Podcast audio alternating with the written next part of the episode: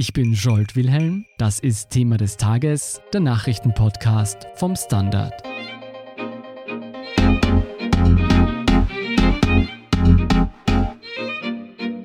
In der Nacht auf Montag wurden zum 92. Mal die Oscars verliehen, der bedeutendste Filmpreis des Jahres. Über historische Gewinner und mächtige Verlierer berichtet Kulturredakteur Dominik Kamalsade. Dominik, du hast die Verleihung der diesjährigen Academy Awards, wie sie offiziell heißen, live verfolgt. Was haben wir verpasst? Naja, es war ein interessanter Abend, der unterschiedliche Dynamiken gebracht hat. Lange Zeit sah es so aus, als würden hauptsächlich die Favoriten gewinnen. Zum einen Joaquin Phoenix, der der große Favorit war für seine Rolle des psychotischen Jokers in der düsteren Comicverfilmung von Todd Phillips. Dann Renée Selweger, die für Judy ausgezeichnet wurde in dem Biopic, in dem sie Judy Garland spielt. Das waren beides sozusagen Safe Banks.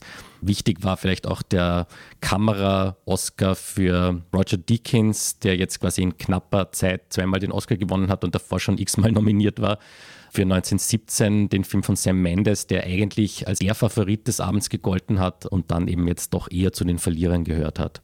Es gab dann kleine Überraschungen in technischen Bereichen. Der große Coup, wenn man so will, kam am Ende, beziehungsweise dann mit bester Regie. Bong Joon-ho, der südkoreanische Regisseur, hat gleich vier Oscars gewonnen und dann am Ende eben der große Knall auch denjenigen für den besten Film.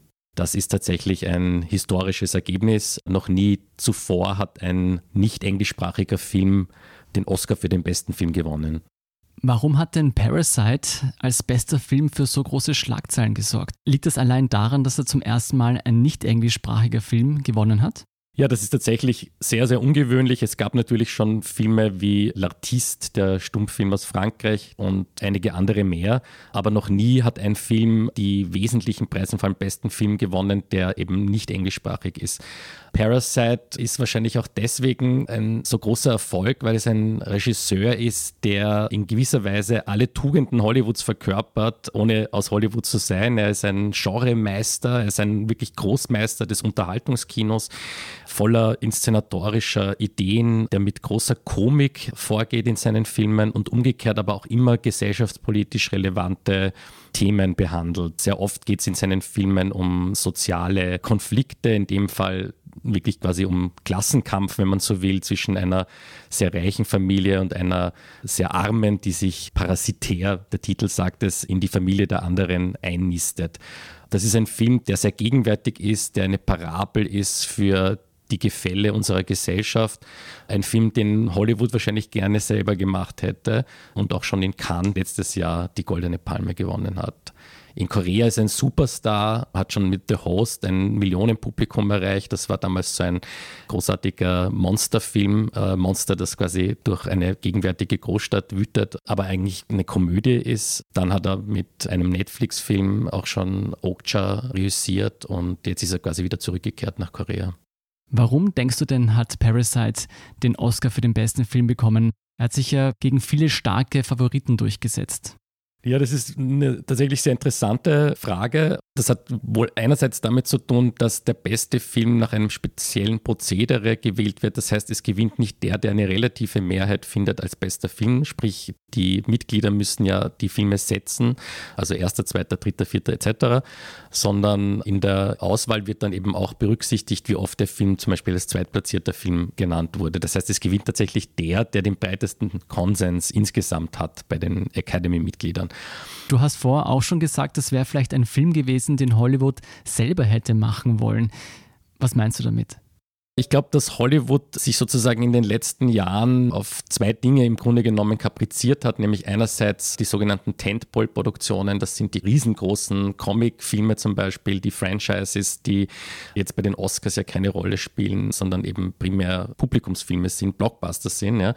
Und auf der anderen Seite wirklich kleine Genrefilme. Das Mittelfeld ist ein bisschen eingebrochen. Ja. Also intelligentes Kino sozusagen, das auf Erzählqualität auch setzt. Und dahingehend ist Bong Joon-ho Joon-ho, ein Regisseur, den man zum Beispiel auch irgendwie immer wieder mit dem frühen Steven Spielberg verglichen hat. Also jemand, der als Auteur eine gewichtige Stimme hat, ja, der was zu sagen hat, der auch gesellschaftspolitisch relevant ist ja, und zugleich aber quasi richtig gutes Unterhaltungskino macht, das auch nicht nur jetzt, sage ich mal, Cinephile wie mich begeistert, sondern eben ein durchaus großes Publikum begeistern kann. Denkst du, Hollywood wird sich an ihm ein Beispiel nehmen und ähnliche Filme in den nächsten Jahren herausbringen? Ich glaube, früher oder später muss Hollywood auch auf diese Konkurrenz der Streaming-Studios reagieren, die ja jetzt sozusagen ganz oft, würde ich sagen, dieses, genau dieses Mittelsegment ein bisschen abziehen, ja, und auf der Ebene eigentlich sehr erfolgreich sind. Ob sie das wirklich tun, schwer zu sagen. Ich würde es mir wünschen. Im Vorfeld wurde ja viel darüber diskutiert, diesen Machtkampf zwischen Streaming-Studios und klassischen Hollywood-Studios. Jetzt hat Netflix sehr, sehr viele Nominierungen bekommen, aber letztendlich sehr wenig abgeräumt. Ist dieser Umbruch, der sich da anbahnt, trotzdem nicht mehr aufzuhalten? Der Umbruch insgesamt ist sicher nicht aufzuhalten. Die Frage ist sozusagen, wie sich der Umbruch noch einmal gestalten wird. Für Netflix war auf jeden Fall dieses Jahr ein eher katastrophales Ergebnis, muss man sagen, weil zwei Oscars bei wirklich ganz vielen Nominierungen ist ziemlich schlecht. Es ist nur der beste Dokumentarfilm am Ende geworden, American Factory, und eben ein Oscar für Marriage Story. Und auch The Irishman vor allem, das große Prestigeprodukt von Netflix, ist leer ausgegangen. Die Frage wird sein, ob Netflix sich sozusagen davon abhalten wird, in diesem Qualitätssektor weiter zu investieren. Auch das könnte passieren, dass Netflix sich irgendwie denkt, okay, wir verdienen eh quasi mit irgendwie einfacher gestrickten Filmen vielleicht besser und brauchen dieses Prestigefeld gar nicht so stark. Das wäre eine Reaktion. Oder es setzt eine jetzt erst recht Logik ein und man versucht sozusagen noch stärker zu investieren ich würde sagen, im Moment sieht es so aus, dass sie das weiterhin tun. Es gibt dieses Jahr ganz viele Netflix-Filme, die anstehen von namhaften Regisseuren wie George Clooney zum Beispiel oder David Fincher. Die werden sicher auf Festivals gezeigt werden und werden wohl auch bei den nächsten Oscars eine Rolle spielen. Schauen wir uns vielleicht die Siege der Schauspielkategorien an.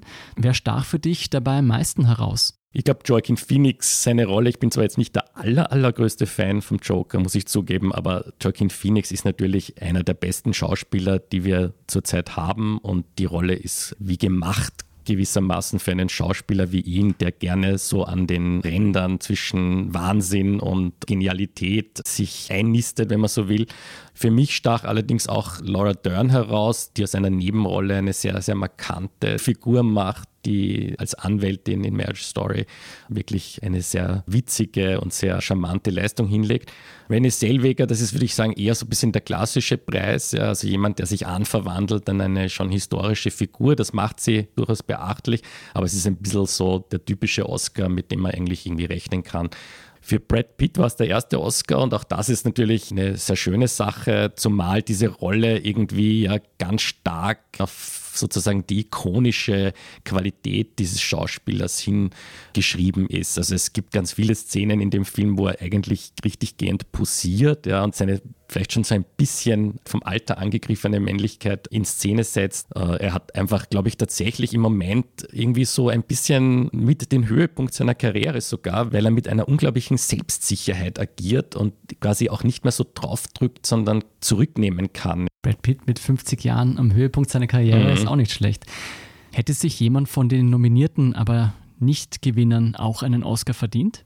Wenn ich mir gewünscht hätte, wäre auch Florence Pugh, die ich wirklich sehr, sehr gerne habe, die in Little Women die jüngste Schwester spielt und das ganz großartig macht. Dann ist eine der Entdeckungen dieses Jahres, wenn man so will. Jetzt abseits von der Preisverleihung, Diversität war ein großes Thema. Ist mit dieser Auszeichnung von Parasite und Bong Joon-ho jetzt ein Zeichen dafür gesetzt worden, dass die Oscars vielfältiger werden? Es ist auf jeden Fall ein Zeichen, weil der Film natürlich für Weltkino steht und Weltkino, das nicht englischsprachig ist. Insofern ja, es ist ein Zeichen. Man darf aber nicht vergessen, dass wenn man ein bisschen hinter diesen Erfolg schaut, dieses Jahr im Grunde genommen, was die Nominierungen anbelangt, kein so tolles Bild abgegeben hat. Es war ja nur eine einzige schwarze Schauspielerin, Cynthia Erivo, nominiert. Es ist kein asiatischer Schauspieler nominiert gewesen. Der ganze Cast von Bong Joon-ho, der ja auch großartig ist, ist, ist nicht nominiert gewesen. Und gerade bei den Schauspielern ist es ja so, dass die quasi so Role Models sind. Ja.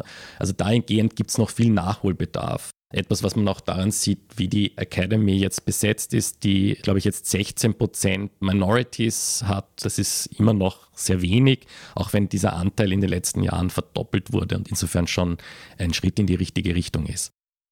Dominik, jetzt sag uns noch abschließend, wenn ich Filmfan bin und Cineast bin, welche Events sollte ich im Auge behalten?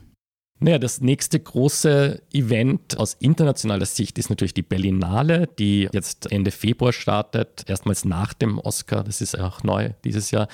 Und danach aus österreichischer Sicht die Diagonale in Graz, das Festival des österreichischen Films, wo man auch sehr viele spannende Arbeiten aus Österreich sehen kann. Und dann ist das nächste große Event im Mai natürlich Cannes, das schon als das wichtigste Filmfestival der Welt gelten darf.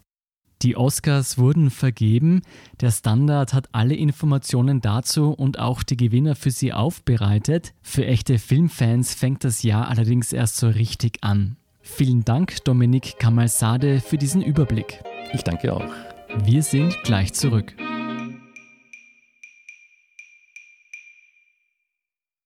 Guten Tag, mein Name ist Oskar Bronner. Was man täglich macht, macht man irgendwann automatisch. Es wird zu einer Haltung. Sie können zum Beispiel üben, zu stehen, zu Ihrer Meinung, zu sich selbst, für eine Sache. Wir machen das seit 1988 und es funktioniert. Der Standard, der Haltung gewidmet. Und hier sind noch drei aktuelle Nachrichten. Erstens, das Sturmtief Sabine löste die höchste Warnstufe im Nordwesten Österreichs aus. Umgestürzte Bäume blockierten am Montag Verkehrswege in Oberösterreich. In Deutschland hat der Sturm den Fernverkehr auf Schiene komplett lahmgelegt. Die Böen erreichten bis zu 180 Stundenkilometer. Zweitens, CDU-Chefin Annegret Kramp-Karrenbauer hat am Montag überraschend ihren Rücktritt als Parteivorsitzende und als mögliche Kanzlerkandidatin angekündigt. Kramp-Karrenbauer war nach der politischen Krise in Thüringen massiv unter Druck geraten. Die Thüringer CDU hatte gemeinsam mit der rechtsextremen AfD den FDP-Kandidaten Thomas Kemmerich zum Ministerpräsidenten gewählt, was eine Welle an Kritik und Empörung auslöste. Mit dem Abgang Kramp-Karrenbauers wird nun ein Rechtsruck der CDU befürchtet. Drittens, ein oberösterreichischer Arzt wurde wegen Missbrauchs von 109 Buben angeklagt. 40 von ihnen waren laut Anklageschrift noch nicht 14 Jahre alt. Ein Gutachten stellte eine schwere Form der Pädophilie fest. Mehr zu all diesen Geschichten lesen Sie auf der Standard.at. Um keine Folge von Thema des Tages zu verpassen, abonnieren Sie uns bei Apple Podcasts oder Spotify. Unterstützen können Sie uns, indem Sie den Standard abonnieren. Und Sie helfen uns auch mit einer 5-Sterne-Bewertung beim Podcast-Dienst Ihrer Wahl. Ich bin Jolt Wilhelm, Baba und bis zum nächsten Mal.